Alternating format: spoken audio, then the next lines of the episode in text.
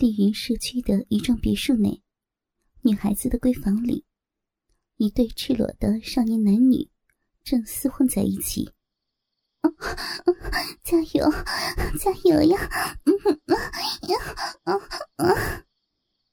晴晴的脸上布满了汗珠，胸前的那一对乳鸽被身上的男人抓得牢牢的，而她的鸡巴还在他那嫩红的小逼里大开大合的进出着。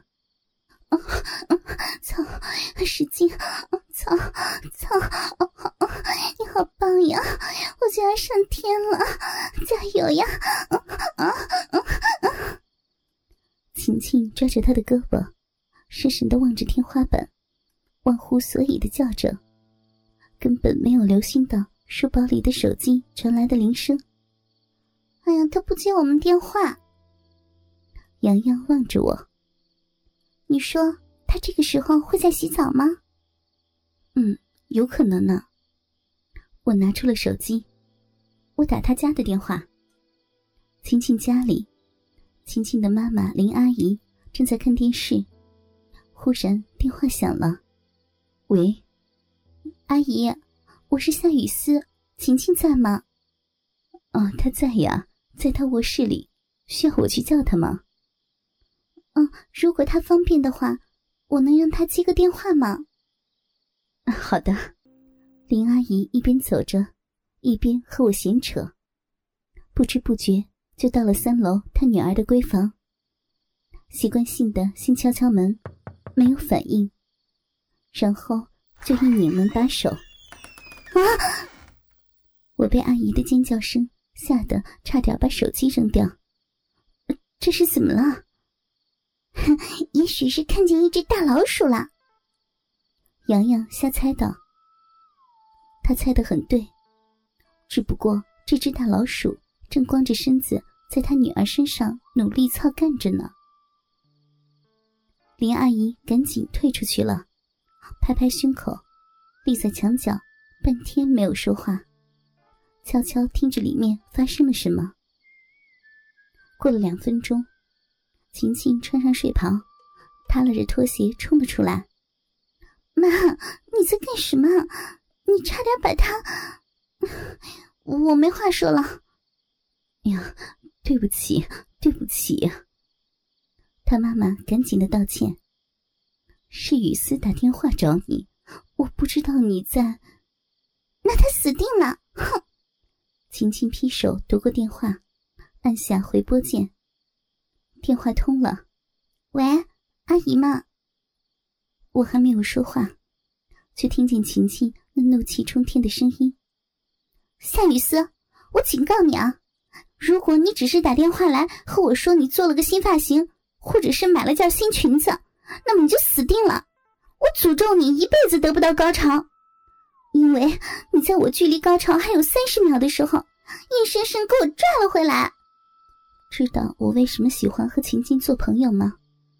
因为她安静的时候像西湖一样的娴静，但是她生气的时候，那却是印度洋大海啸。我望着洋洋，幸运的是，我们的事情比裙子和发型都要重要。二十分钟后，晴晴家里，阿姨给我们泡上茶，端上饼干。然后就自觉的消失，到二楼的书房去看杂志了。晴晴穿着一身的睡袍，前面遮不住奶子，后面遮不住屁股，靠在沙发上翘着二郎腿，很拽的看着我们。我不太确定，我是不是从他的睡袍下面看见了他的……嗯，我都不好意思说了。你们。两只菜鸟，想尝试性爱的快乐。他挨个的看着我们。你们是夏雨思和舒阳吗？我和洋洋对视一眼，当然是。啊 不可能，因为他们两个是全校最乖的乖孩子，从不迟到，不早退，不抄作业，考试又不作弊，甚至。你们都没有男朋友，喂，你们知道为什么你们的破处计划如此的艰难吗？因为你们把别的女孩子用在学校的可乐吧的时间，都浪费在图书馆了。当别的女孩子穿着网球裙在运动场上勾住一双双男生眼睛的时候，你们在干什么呀？上维基百科呀，还是忙着填写常春藤名校的申请表？姑娘们，在破处这件事情上，别的女孩子用了三年来筹划。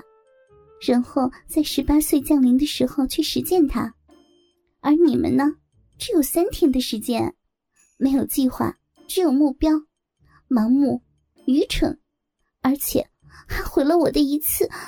他站起来，恶狠狠的在我们面前叉开大腿，让我看见他还在滴水的小骚逼，高潮，让人上天的高潮。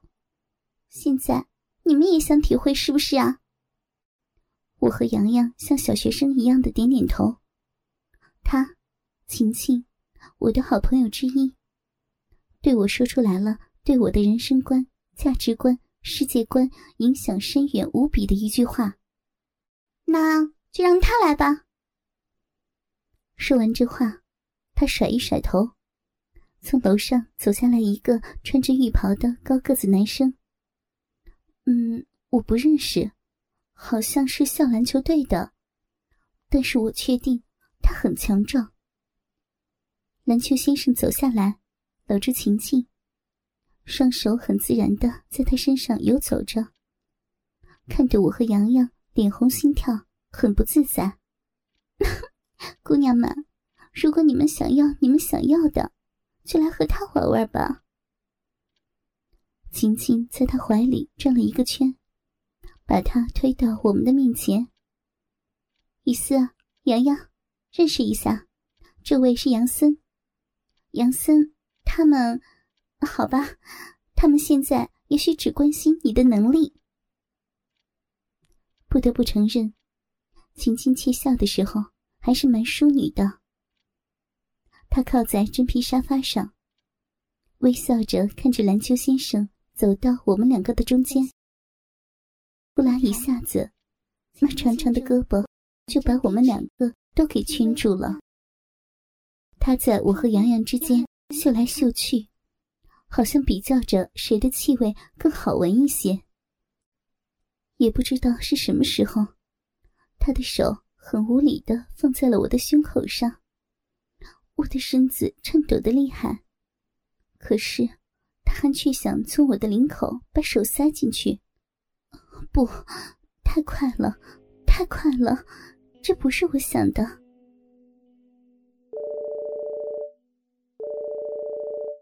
我的手机响了，我使劲的挣扎了一下，我我要接电话。然后我跑到一边去，从口袋里掏出手机，是妈妈。妈妈，什么事啊？